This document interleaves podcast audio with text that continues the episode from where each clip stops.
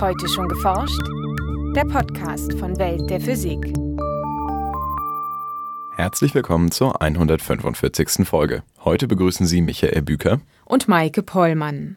Mit Hilfe von maßgeschneiderten Laserstrahlen können Forscher winzige Partikel wie mit einer Pinzette festhalten und gezielt bewegen. Und eine Idee war halt, dass man so ein Teilchen auch fangen könnte und eben in diese Spin-Bewegung versetzen und dann lässt man es über dem Substrat los und dann durch diese Drehbewegung wird es natürlich davon sausen auf dem Substrat. Also so eine Art Drag Racing, wenn man so möchte, auf der Nanoskala.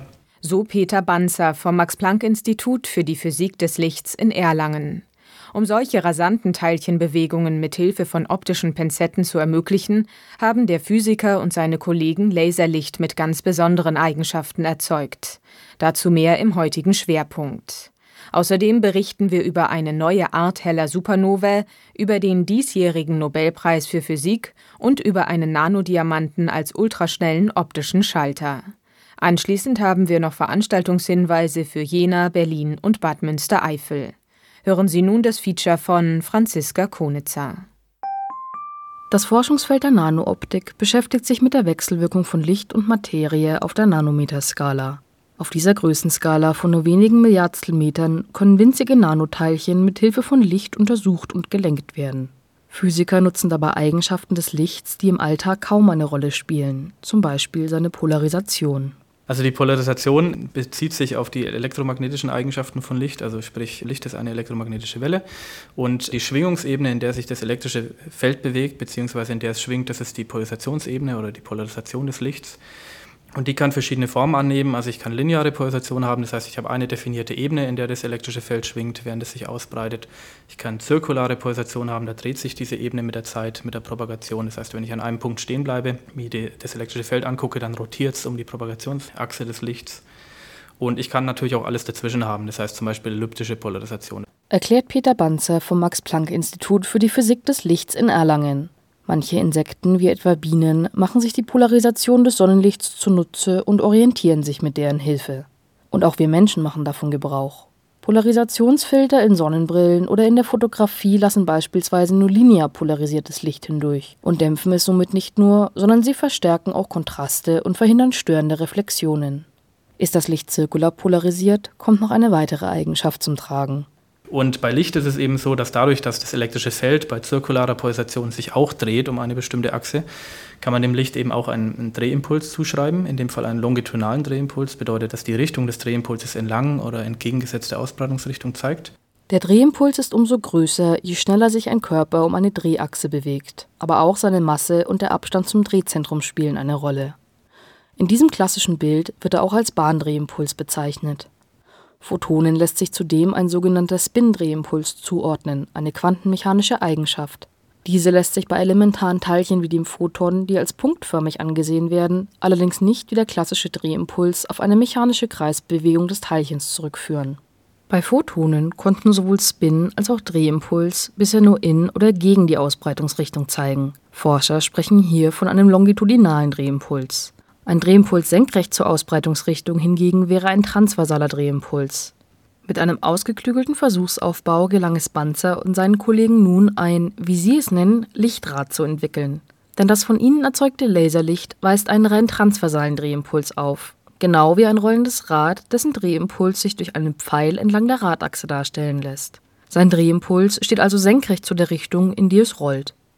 Um das Lichtrad zu erzeugen, spalteten die Physiker einen grünen Laserstrahl auf und polarisierten die beiden Teilstrahlen unterschiedlich, einmal im, einmal gegen den Uhrzeigersinn. Die beiden Lichtstrahlen treffen anschließend auf ein Linsensystem und werden dadurch auf einen Brennpunkt fokussiert. Im Brennpunkt überlagern sich die asymmetrischen Strahlen und deren Drehimpulse. Und alle longitudinalen Komponenten werden rausfallen, einfach aufgrund der Tatsache, dass ich vorher die Symmetrie gebrochen habe, indem einer nach hinten, einer nach vorne zeigte.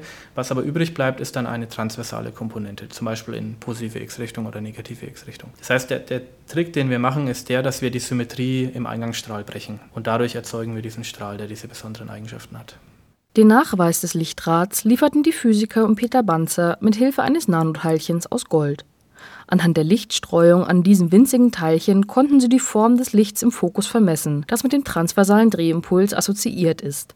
Allerdings handelt es sich dabei zunächst um einen indirekten Nachweis. Der nächste Schritt wäre ein direkter Nachweis und gleichzeitig aber auch eine Anwendung. Und zwar gibt es ja das Prinzip der optischen Pinzetten, was in der Biologie, in der Physik, in der Medizin verwendet wird, wo man einen, einen Laserstrahl nimmt mit einer bestimmten Polarisationsverteilung man fokussiert den sehr, sehr stark, im Prinzip wie wir es hier auch machen, und kann dann in diesem Fokus Teilchen, Zellen, Moleküle, was auch immer fangen, was einfach damit zu tun hat, dass auf das Teilchen im Fokus bestimmte Kräfte wirken, die das Teilchen genau dorthin ziehen, wo die Intensität am höchsten ist. Also das ist bekannt und damit kann man relativ viel tun, weil man dann ein Teilchen quasi im freien Raum in 3D festhalten kann, wie so ein Traktorstrahl und ähm, dann Untersuchungen dran vornehmen.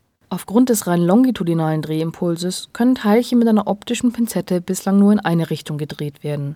Mit Hilfe des Lichtrades sollen Nanoteilchen in Zukunft in allen drei Raumdimensionen gedreht werden können und so einen Blick in diese winzige Welt aus allen Perspektiven ermöglichen.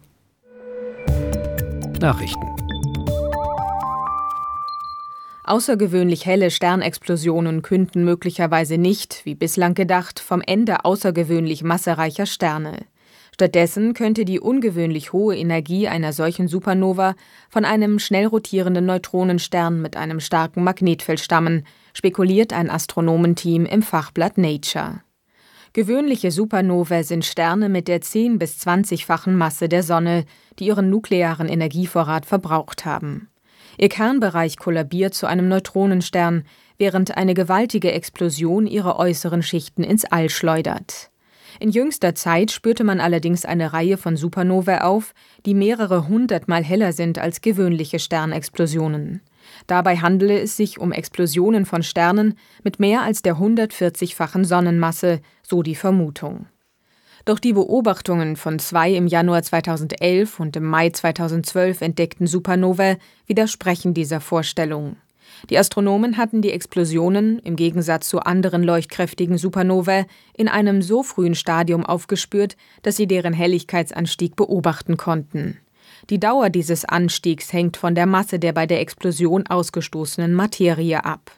Aus der Anstiegszeit von etwa zwei Monaten berechneten die Forscher nun eine Masse von 10 bis 20 Sonnenmassen, viel zu wenig für einen extrem massereichen Stern.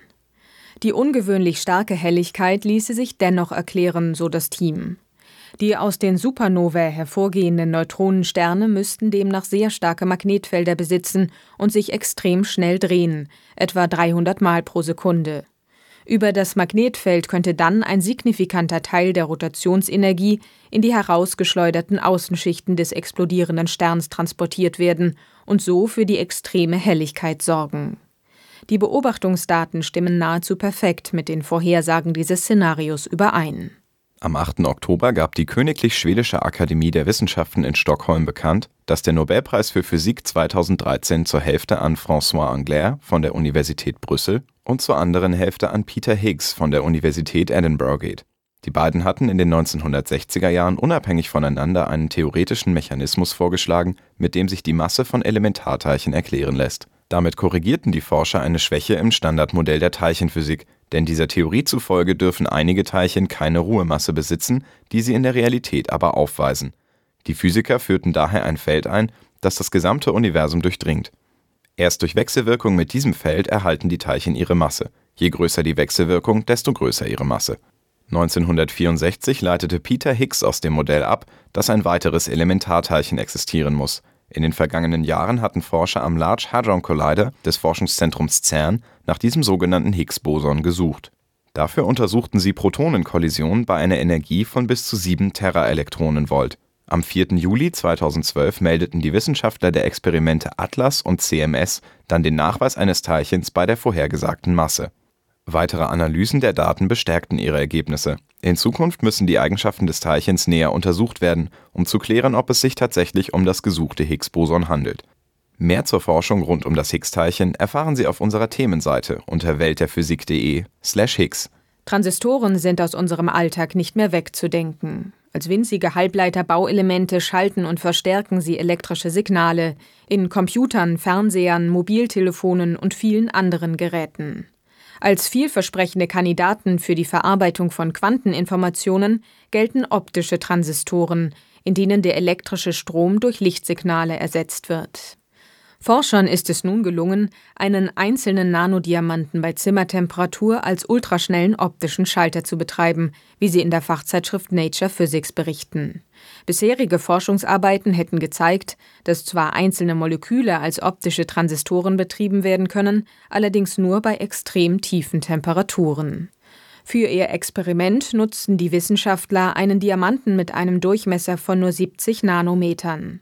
In dessen Kristallgitter befand sich an einem Platz kein Kohlenstoff, sondern ein Stickstoffatom, gefolgt von einer einzelnen Leerstelle.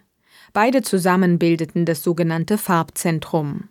Um den Nanodiamanten anzuschalten, bestrahlten ihn die Forscher mit grünem Laserlicht. Das Farbzentrum verhielt sich daraufhin wie ein einzelnes Atom und begann, Licht in Form einzelner Photonen auszusenden.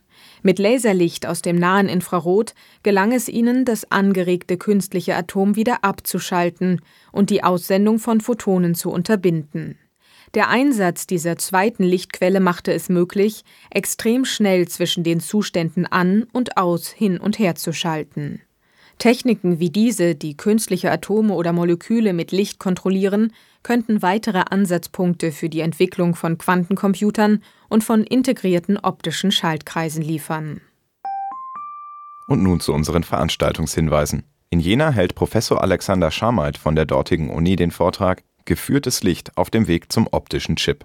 Die Vorlesung spannt einen Bogen von den Grundkonzepten des Quantencomputings über die Physik der optischen Wellenleitung bis hin zum gegenwärtigen Stand der Kombination beider Technologien des optischen Computerchips zu hören am 19. Oktober um 10.30 Uhr im großen Hörsaal der Physikalisch-Astronomischen Fakultät Jena. In Berlin spricht Hermann Friedrich Wagner, früher beim Bundesministerium für Bildung und Forschung, über die Forschungsinfrastruktur für Physik und Astronomie. Bau und Betrieb der eingesetzten Großgeräte erfordern einen finanziellen Aufwand, der derzeit jährlich im neunstelligen Bereich liegt.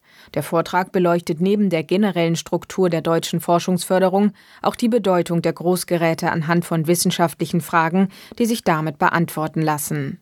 Am 22. Oktober um 18.30 Uhr im Magnushaus in Berlin. Um Anmeldung wird gebeten. In Bad Münstereifel berichtet Arnaud Beloche vom Max-Planck-Institut für Radioastronomie über die Suche nach komplexen Molekülen im All. In den vergangenen vier Jahrzehnten fand man im Weltraum bereits rund 180 verschiedene chemische Verbindungen.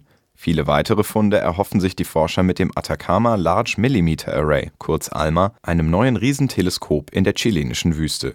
Der Vortrag findet am 23. Oktober um 19.30 Uhr im Rathaus von Bad Münstereifel statt. Das war's für heute. Bleiben Sie wissenschaftlich und laden Sie uns auch nächstes Mal wieder herunter. Welt der Physik wird Ihnen präsentiert vom Bundesministerium für Bildung und Forschung und der Deutschen Physikalischen Gesellschaft.